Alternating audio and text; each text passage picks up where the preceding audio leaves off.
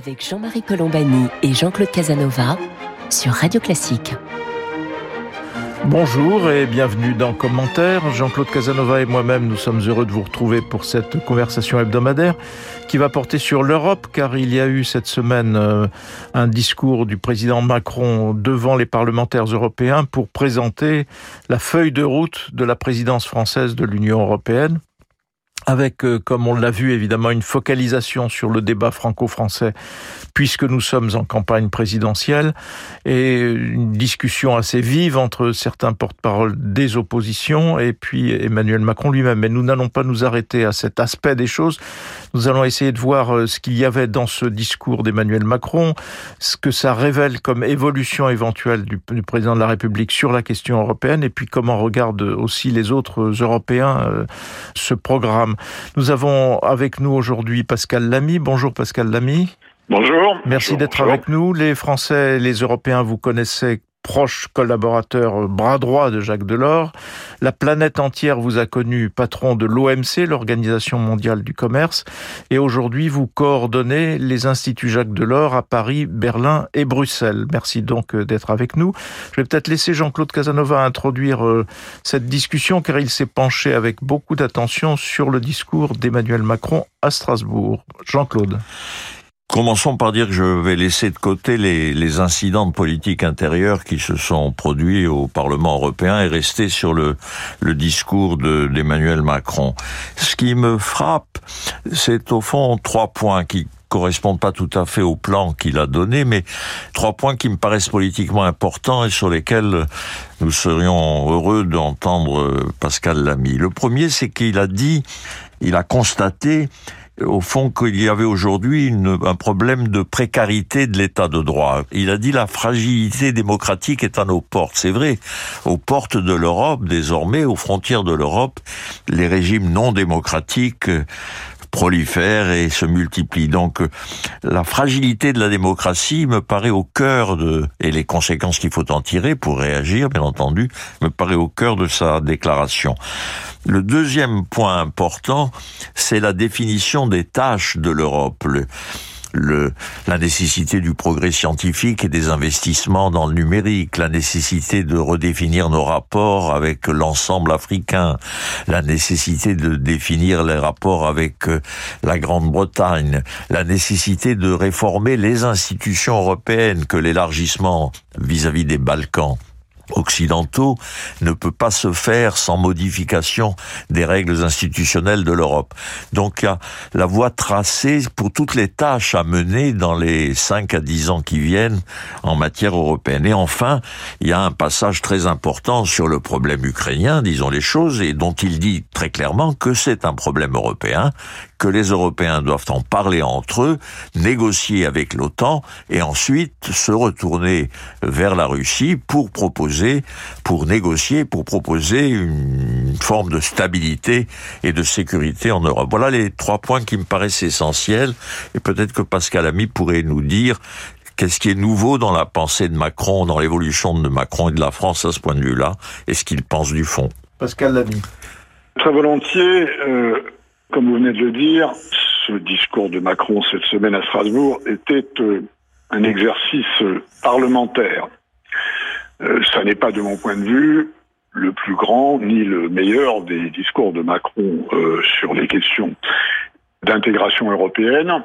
Il en a fait d'autres, il en fera d'autres. Hein. Je pense notamment au discours de la Sorbonne, je pense au discours du Parthénon. Et nul doute que dans la campagne électorale française, il y reviendra. Là, je crois qu'il faisait un exercice parlementaire, cinq heures de débat, euh, qui est d'ailleurs un exercice auquel les Français ne sont pas vraiment accoutumés dans ce décorum et, avec cette importance. Et au fond, il a voulu, euh, et les thèmes que vient de citer Jean-Claude Casanova sont effectivement les bons, il a voulu rassembler et en même temps, si je puis dire, réexprimer une vision française et macronienne de l'intégration européenne, qu'on trouve d'ailleurs plus à la fin de son discours qu'au début, qui était de ce point de vue-là un petit peu plus convenu. Et euh, ce qui me frappe, pour répondre à la question de Jean-Claude Casanova, c'est pas tellement que Macron aurait a changé de vision de l'Union européenne, de sa nécessité, de ses horizons, de ses ambitions. Ce qui a changé depuis cinq ans, c'est pas Macron sur l'Europe, c'est le monde sur l'Europe. Euh, ce qu'il a dit à la fin sur les questions de politique étrangère, de sécurité, euh, sur euh, l'Ukraine, effectivement, sur les relations avec la Russie, ce qu'il a dit auparavant dans ce discours sur l'Afrique, qui pour la première fois dans un discours cette importance au Parlement européen trouve une place géopolitique qu'elle n'avait pas jusqu'à présent. Au fond, je crois que Macron n'a pas changé sur l'Europe, mais le monde oblige l'Europe parce qu'il est plus menaçant, ce qu'il a appelé euh, l'ébranlement euh, du monde, ce qu'il a appelé effectivement la fragilité de la démocratie, c'est la pression extérieure des évolutions du monde, et le monde d'aujourd'hui est beaucoup plus tendu, il est plus euh, pénétré de rivalités sino-américaines, euro-russes, russo-américaines. je crois que c'est là que ces changements soulignent un thème qui était le sien et qui a depuis longtemps été un thème français de la construction européenne, qui est la nécessité d'aller vers ce qu'on appelle une Europe souveraine, ce que nos partenaires euh, appellent euh, l'autonomie stratégique, qui est leur manière euh, d'appeler euh, ce concept auquel nous sommes extrêmement familiers, nous Français, de souveraineté, on adore ça. Euh, les autres cultures politiques européennes n'ont pas toujours cette révérence et cette admiration pour la souveraineté pour des raisons historiques qu'on comprend très bien. Donc je crois que c'est la fin de son discours qui dit l'Europe est aujourd'hui confrontée à un monde dangereux et elle doit accélérer en quelque sorte, ça marche sur l'unité. À vous. Alors, d'une certaine façon, d'ailleurs, on peut considérer que ce sont Donald Trump et, Vladimir Poutine qui ont, et peut-être même aussi le dirigeant chinois Xi Jinping, qui ont réveillé un petit peu l'Europe, en tout cas réveillé ce sentiment qu'il fallait euh, aller de l'avant et, serrer les rangs plutôt que de aller vers une, dislocation progressive, ce qui était une, des questions qu'on pouvait se poser. En France, Pascal Lamy a toujours un regard euh, assez critique, pessimiste sur euh, l'Union européenne, ainsi de suite. Est-ce que vous, vous considérez que dans cette nouvelle conjoncture internationale, les Européens, collectivement, ont plutôt bien réagi, peuvent être plutôt en phase avec euh, le discours d'Emmanuel Macron tel qu'il l'a présenté, euh, ou bien est-ce qu'on va avoir euh, une vision plus de, de, mosaïque des uns et des autres Pascal Lamy?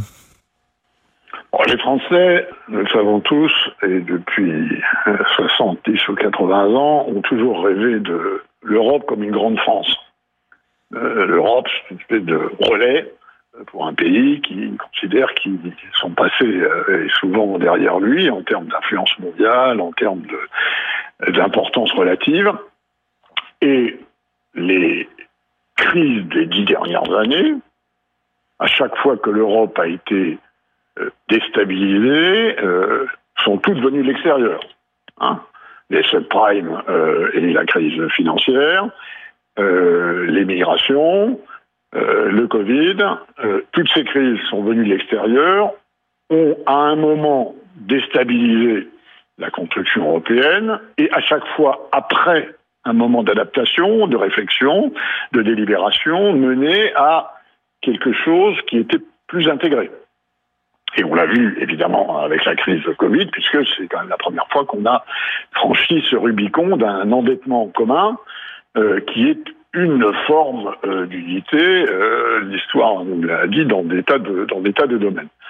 Donc, euh, je crois que ces crises extérieures, et c'est Jean Monnet hein, qui disait que l'Europe avancera à coup de crise, je crois que c'est vrai, ce sont ces crises extérieures qui dominent, ce ne sont pas des crises intérieures. Nous avons une crise intérieure politique avec la Hongrie et la Pologne qui ont pris, euh, c'est le moins qu'on puisse dire, des libertés avec la charte des droits fondamentaux européens et le modèle de démocratie euh, que nous appliquons dans nos pays, euh, mais c'est en quelque sorte une affaire de famille. C'est le monde, une fois de plus, c'est le monde qui nous oblige à bouger. Et comme vient de le dire Jean-Marie Colombani, M. Trump, M. Poutine, M. Xi Jinping, vous pouvez ajouter d'ailleurs M. Erdogan à cette liste, sont probablement des catalyseurs d'intégration qui sont plus, plus efficaces en quelque sorte que des délibérations internes parce qu'elles font mûrir une opinion européenne euh, qui euh, se rend compte petit à petit que euh, si nous tenons à nos intérêts et à nos valeurs, dans ce monde de plus en plus dangereux, et je répète, il est nettement plus dangereux qu'il y a cinq ans, alors, alors, ce, sentiment d'adhésion à quelque chose qui doit être plus grand et plus fort et qui va bien au-delà de, des, avantages euh, matériels euh, du marché intérieur, de l'intégration économique, de ce que le, consommateur ou le travailleur peut trouver dans les progrès de l'intégration européenne, je pense que on arrive probablement à ce moment et c'est là que le raisonnement Macron, qui depuis toujours c'était le cas d'ailleurs bien avant qu'il devienne président de la République, qui depuis toujours a dit il y a continuité entre l'espace national, l'espace européen et l'espace mondial, trouve, euh, je trouve son application. Hein, la, grande, l'axe idéologique macronien sur ces questions européennes, c'est il y a la France, il y a l'Europe, il y a le monde, et tout ça c'est un même ensemble. Et si nous voulons, avec nos collègues européens, et un certain nombre de différences, progresser, alors il faut voir les choses de cette manière. Je trouve que son discours et, les heures et les heures de débat qui ont suivi, et qui effectivement ont été marquées euh, par quelques polémiques euh, qui tiennent à la proximité des élections électorales en France, le démontrent. Jean-Claude Casanova Oui, je suis entièrement de l'avis de Pascal Lamy. Ce qui me frappe dans le discours, il a à un moment une phrase où il parle de sa vie. Il dit « Je suis né en 1977 et comme tous les Français du Nord, j'étais favorable à l'Europe. J'ai vécu la crise européenne du début des années 2000, les incertitudes, les discussions sur l'Europe, etc. L'échec du référendum en France.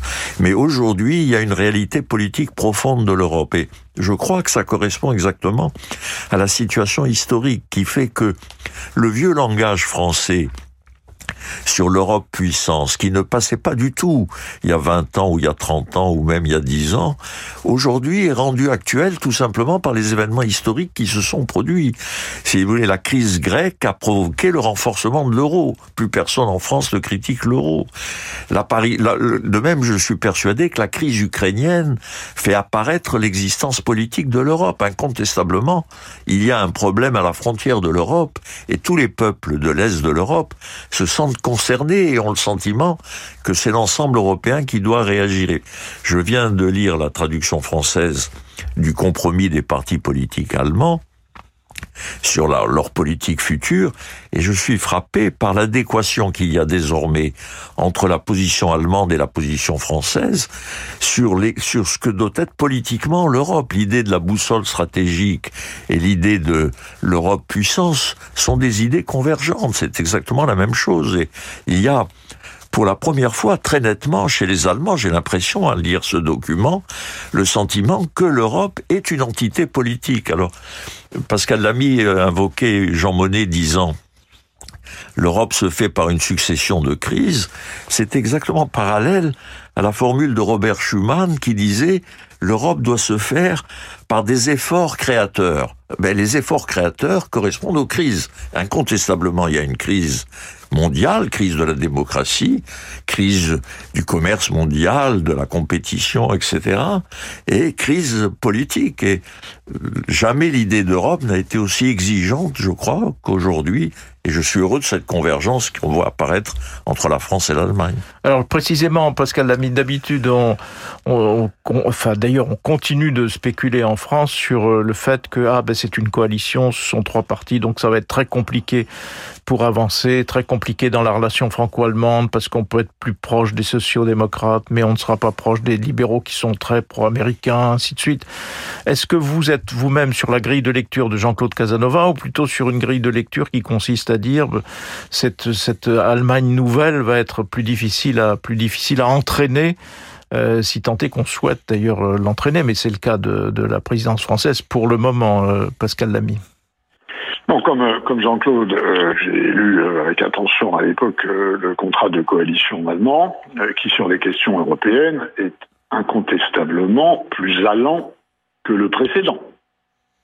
Et ça, ça tient à la présence des Verts dans la coalition et des libéraux qui, pendant un moment, s'étaient distanciés de leur attitude pro-européenne classique pour s'en distancier un peu, et puis ils y sont revenus le, mot construction d'une Europe fédérale figure dans le contrat de coalition. Alors évidemment, on sait bien que chez nos amis allemands, ce, concept est moins, moins loin que, chez nous. Euh, l'axe de contrat de coalition allemand reflète parfaitement l'axe du contrat européen des 20 ou 30 année à venir, euh, qui est euh, la transformation euh, écologique, climatique et digitale. Hein, c'est la première fois dans, dans, ce que je connais de l'histoire européenne qu'il y a une telle adéquation entre une stratégie qui a été décidée à Bruxelles et qui est zéro carbone 2050, moins 55% 2030, avec tout ce que ça implique, et un contrat de coalition nationale. Et je ne mets pas ceci euh, au compte du fait que la présidente de la commission euh, est allemande. Euh, je crois que ça correspond à quelque chose de beaucoup plus profond. Et d'ailleurs, c'est un endroit où je ne suis pas sûr que la France ait déjà, si je puis dire, rejoint ce niveau d'homogénéité stratégique.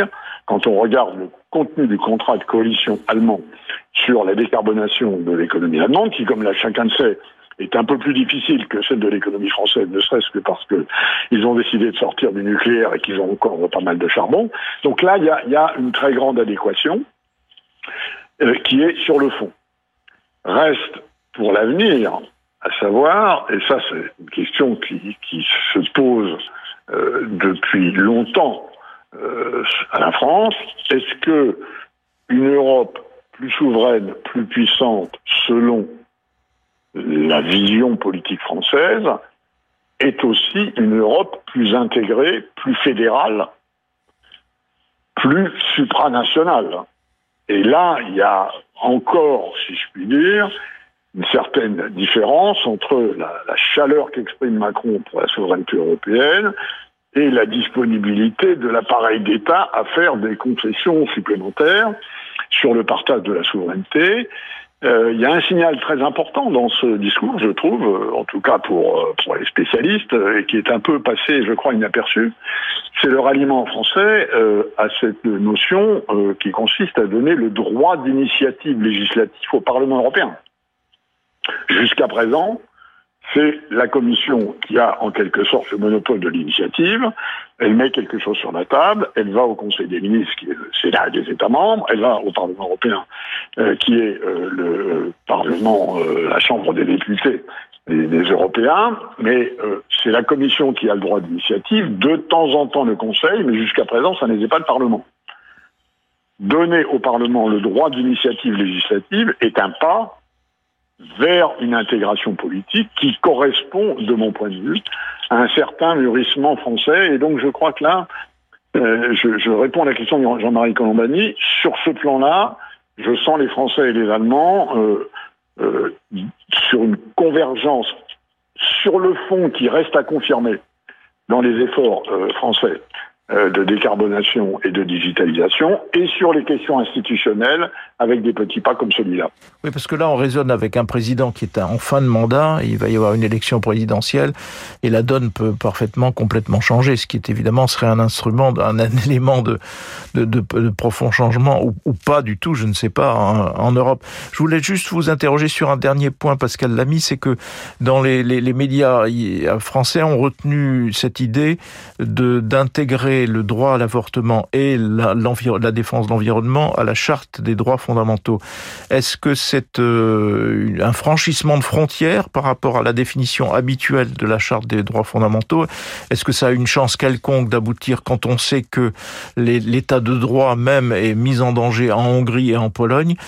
Est-ce que c'est plus simplement un élément, un argument de politique intérieure dont on voit bien la, la finalité? Pascal Lamy. Je pense pour la seconde hypothèse, et je considère aussi que c'était un moyen, euh, disons, politiquement peut-être élégant, euh, d'exprimer euh, face à une présidente du Parlement européen qui vient d'être élue, avec le soutien des chrétiens démocrates auxquels elle appartient, des socialistes auxquels elle n'appartient pas, de Renew auxquels elle n'appartient pas, et qui est anti-avortement. Il y a quand même un petit problème là. Euh, alors, il se trouve qu'elle est maltaise hein, euh, et que à Malte, euh, l'avortement n'est pas autorisé dans les conditions dans lesquelles il est dans d'autres États membres.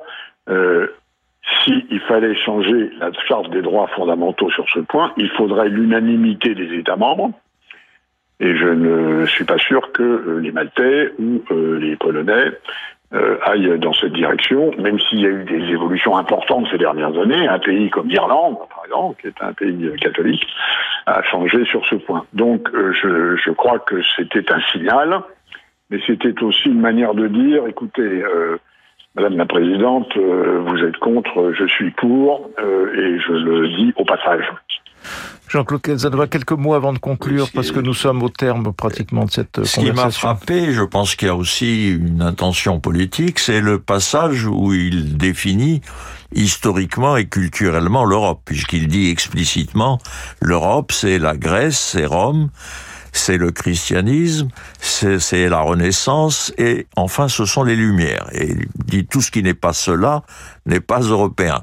Ce qui est une définition très précise et très historique de l'Europe que certains avaient souhaité même un moment introduire. Je pense qu'il le dit en partie parce qu'il y croit et en partie pour des raisons politiques, mais ça participe d'une certaine façon je trouve, de la renaissance d'un patriotisme européen, comme la formule avait été utilisée par François Mitterrand, qui assez habilement d'ailleurs, intelligemment distinguait le patriotisme français et le patriotisme européen, en disant que les deux étaient combinables. Et d'une certaine façon, il y a la même attitude chez Macron, ce qui correspond, je crois, à la nécessité historique. Son européanisme, c'est la conséquence de la situation historique de l'Europe aujourd'hui, et en même la conséquence du passé historique de l'Europe. Juste un mot de conclusion, euh, Pascal Lamy. Je suis d'accord avec ce qu'a dit Jean-Claude Casanova. Euh, Macron a utilisé pendant ce, discours cette formule extraordinairement française et intellectuelle dans sa concision quand il a dit l'Europe c'est une manière d'être au monde ce qui est en quelque sorte une définition de la civilisation, c'est-à-dire une manière de vivre ensemble et de voir euh, le monde euh, avec les mêmes lunettes. Je crois que c'est très profond, c'est très juste. Euh, et encore une fois, cette manière d'être au monde devient probablement plus nécessaire au fur et à mesure que le monde en question ressemble de moins en moins à ce que euh, nous sommes et à ce que nous en avions fait euh, dans des euh, périodes antérieures de l'histoire. je crois que l'Europe perd de son importance en termes démographiques, en termes économiques. Si elle ne veut pas perdre son importance en termes de valeurs, en termes de choix civilisationnels et avec les intérêts de défense du mode de vie et des Européens qui vont avec, on est obligé d'aller dans cette direction. C'était peut-être, je crois que c'est peut-être plus clair, plus évident, et en tout cas ce que le débat à Strasbourg a montré cette semaine que ça n'était le cas auparavant. Voilà, sur ces mots de Pascal Lamy, nous allons clore cette conversation. Merci Pascal Lamy d'avoir été avec nous aujourd'hui. Je rappelle que vous coordonnez les instituts Jacques Delors à Paris, Berlin et Bruxelles. Merci donc de nous avoir accompagnés aujourd'hui. Merci à vous toutes et à vous tous de nous, prêter de nous avoir prêté attention. Jean-Claude Casanova et moi-même, nous vous donnons rendez-vous samedi prochain pour une autre édition de commentaires.